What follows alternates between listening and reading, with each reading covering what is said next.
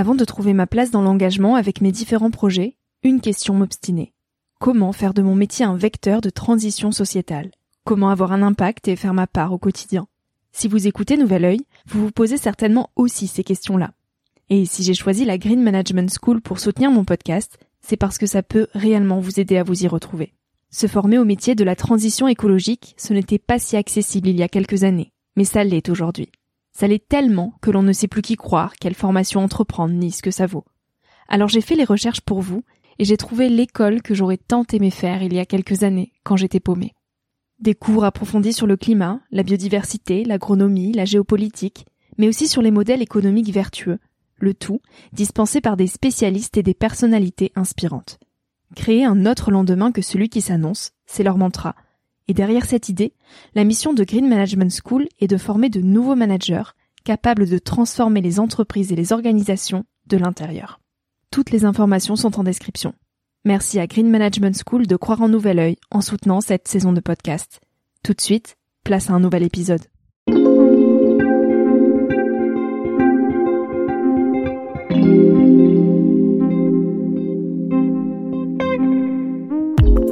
Tous, je suis Victoria Guillaumont, j'ai 21 ans et je vous souhaite la bienvenue sur Nouvel Oeil, le podcast qui s'adresse à ma génération, les millennials.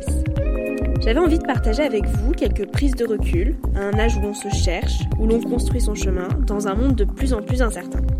Dans une ère où les réseaux sociaux sont omniprésents, où les informations viennent partout, dans tous les sens, et où trouver sa place est souvent une belle épreuve du combattant. À travers des discussions, je vous invite donc à emprunter un nouvel œil, celui d'une personnalité ou d'une personne inconnue du grand public. Au fil de leur retour d'expérience et des messages qu'ils souhaitent nous transmettre, vous pourrez puiser dans ce podcast, je l'espère, quelques sources de motivation et de confiance pour oser réaliser vos rêves. Alors le temps d'une trentaine de minutes, je vous invite à embarquer vers de nouvelles façons d'appréhender nos sociétés et nos vies de vous recentrer sur ce qui est essentiel et sur qui vous êtes pour vous aider à trouver votre chemin et surtout à oser. Prêt? C'est parti. Aujourd'hui, je ne reçois pas d'invité, mais je porte ma voix sur un sujet qui m'inquiète énormément et qui va profondément changer nos vies dans les années à venir. Je ne suis absolument pas un exemple, et j'ai d'ailleurs hésité à vous en parler par peur que certains l'interprètent comme une donneuse de leçons ou autre, alors que c'est absolument pas mon but. Et puis je me suis rappelé que ce que je prenais avant tout avec ce podcast, c'était le fait d'oser. Alors j'ose. Lundi 13 janvier. J'hésite à prendre mon micro, et puis je me dis que si mon discours pouvait aider ne serait-ce qu'une personne à remettre en cause certaines habitudes que l'on fait machinalement, sans se poser de questions, alors j'aurais eu raison de parler. Je ne suis pas plus légitime que quelqu'un d'autre pour faire ce discours, et j'ai moi-même très largement contribué au dérèglement de notre planète, et j'y contribue encore. Mais il me tient simplement à cœur de porter ma voix sur ce sujet qui m'effraie un peu, qui nous effraie tous. Ce sujet face auquel on se sent impuissant, démuni et égoïste. Ce sujet qui nous met tous les jours face à nos propres contradictions, celui du réchauffement climatique. Nous avons développé une société de consommation en quête perpétuelle de croissance. Pas de croissance, c'est le drame. On s'est inventé une montagne de besoins superflus. Il faut constamment acheter, et jeter pour racheter en mieux. On ne cesse de nous dire qu'il faut croître pour progresser, croître pour avoir un mode de vie toujours plus confortable et pour rester dans cette course effrénée. Alors nous avons fait croître un système de croissance infini dans un monde fini, et nous avons dépassé le seuil de contre-productivité d'un point de vue environnemental. Alors ce week-end, on a passé la barre des 1 milliard d'animaux morts en Australie à cause des incendies. On pourrait aussi parler des inondations en Indonésie, qui ont causé une cinquantaine de morts. Des villes polluées comme l'Inde, où près de 2,5 millions de personnes meurent chaque année dans des villes irrespirables. Des exemples, il y en a aussi sous nos yeux, en France, lorsque l'on s'éloigne un peu de la frénésie des villes. Mon père est agriculteur et j'ai été frappé de voir, cet été, que la Garonne était presque à sec et que des algues ont bouché les tuyaux d'irrigation.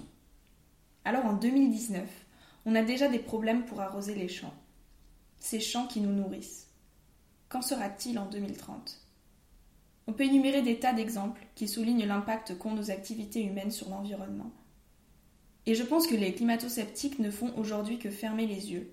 On ne peut plus ignorer ce qu'il se passe quand 15 000 scientifiques nous disent que nous allons droit dans le mur et que demain il sera trop tard. Alors ce week-end, pendant que l'Australie brûlait, les rues étaient bondées de monde qui courait s'arracher le dernier pull en solde, ou cette robe à paillettes, que l'on a déjà mais qui est quand même bien mieux en rouge finalement. On sait jamais, peut-être qu'on aura l'occasion de la porter à une soirée, peut-être. Sinon, on la laissera s'empoussiérer dans nos placards, qui débordent déjà. Alors je me suis dit que l'on vivait quand même dans un monde bien paradoxal. Que l'on devenait perdu, désorienté, avare de matérialisme, et que l'on faisait chaque jour face à nos propres contradictions. Je me suis dit que l'on était finalement un petit peu la génération sandwich, prise entre ce besoin d'alimenter notre flot Instagram pour prouver que l'on a une vie plus belle que les autres, et ce besoin, cette urgence de protéger notre environnement. On veut de nous que l'on soit monsieur ou madame tout le monde, et qu'en même temps on soit unique. On est cette génération à qui on dit Oh là là, quel avenir nous vous laissons, mes pauvres petits. On compte sur vous hein, pour rattraper le coup. Tout en nous apprenant dès la plus tendre enfance à nous centrer sur le matérialisme en construisant cette notion que le bonheur, c'est le toujours plus. Toujours plus rapide, puissant, impressionnant. Toujours plus d'argent pour toujours plus de confort. Il faudrait être bien habillé, paraître heureux, bien coiffé, col rangé, intelligent, entouré d'amis qui ont la cote, avec 300 j'aime sur leur photo Facebook. Seulement nous ne pouvons pas prétendre vouloir un avenir respirable en disant aux chefs d'État et aux entreprises d'agir si nous-mêmes nous ne changeons pas nos habitudes parce que tout part de nous, chacun a son rôle à jouer, et nous sommes le pied de l'échelle. Si nous n'allons plus dans leur sens, en renonçant de consommer à outrance, ils seront forcés de moins produire. Il est à nous de leur montrer que qu'on n'a pas besoin de ce dernier iPhone 21, tellement gros qu'il ne rentre même pas dans notre poche. Que l'on ne veut plus de ce pull à 10 euros qui a fait trois fois le tour du monde avant d'arriver sur nos épaules. Alors certains diront que cela entraînera une baisse de la croissance économique, une chute de la compétitivité de notre pays dans un monde mondialisé. Alors oui, d'accord, la croissance est aujourd'hui inévitable, mais elle ne remplacera pas les 58% de vertébrés de la planète qui ont disparu en 40 ans. Elle n'inventera ni l'eau, ni la nourriture, ni le pétrole lorsqu'il n'y en aura plus. Alors la question ne sera plus de savoir si l'on cherche une croissance à un ou deux chiffres, mais de comment manger et boire. Alors nous ne pouvons pas attendre des pouvoirs qu'ils changent quelque chose pour nous, si nous, nous ne décidons pas de changer. Parce que nous ne pouvons pas publier un post Facebook en montrant du doigt ce qu'il se passe en Australie pour aller faire les soldes le lendemain. C'est simplement faire un gros doigt d'honneur à cette faune et cette flore qui brûlent sous nos yeux à cause de notre rythme de vie démesuré. Bien sûr, on ne peut pas être parfait dans tous nos actes au quotidien, personne ne l'est, mais on peut au moins changer nos habitudes. Cela commence par ne pas céder à un aller-retour à 30 euros pour faire un bord de Londres. J'ai moi-même beaucoup pris l'avion. Et c'est pour moi très compliqué de limiter au maximum mes trajets dans ces bolides, parce que la découverte du monde, du loin, c'est ce qui m'anime. Mais j'essaie au maximum de réduire mon empreinte, en ne mangeant de la viande qu'une fois par semaine, en n'achetant plus rien de neuf, sauf pour de rares exceptions, comme les chaussures par exemple, en évitant d'acheter ce qui contient du plastique et qui ne provient pas de France, en ne mettant plus les pieds dans ces grands groupes que l'on montre tous du doigt, mais que nous continuons à encourager. Les changements commencent par nous, à notre échelle. Il ne faut pas se dire oui, mais si je suis le seul à changer mes habitudes et que les autres continuent, bah ça sert à rien. Si tout le monde attend, passivement, que les autres changent, eh bien rien ne change. Alors j'aimerais simplement vous inviter à réfléchir à deux fois avant d'aller faire des soldes. En gardant en tête que l'industrie du textile, c'est quand même une des industries qui pollue le plus au monde. Qu'un t-shirt en coton consomme à peu près 2700 litres d'eau. Alors posons-nous au moins cette question de est-ce que vraiment j'ai besoin de ce que je suis sur le point d'acheter ou est-ce que c'est une envie passagère? On peut être cette génération qui dit non, cette génération qui n'achète pas pour une satisfaction éphémère, qui renonce au McDo du lendemain de soirée. Cette génération qui ose accorder ses paroles avec ses actes, même si cela demande de revoir nos habitudes bien confortables.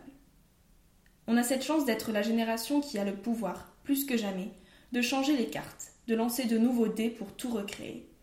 Comme si on dépeignait un tableau usé et qu'on y mettait de nouveaux coups de pinceau.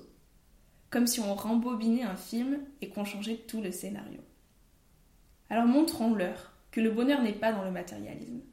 Montrons-leur qu'on peut se passer de ces jeans troués, de ces baskets que tout le monde a et de ces téléphones.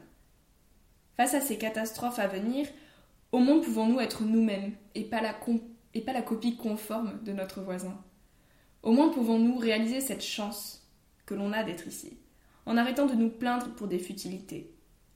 Au moins pouvons-nous nous aimer, faire de notre mieux et oser réaliser nos propres rêves.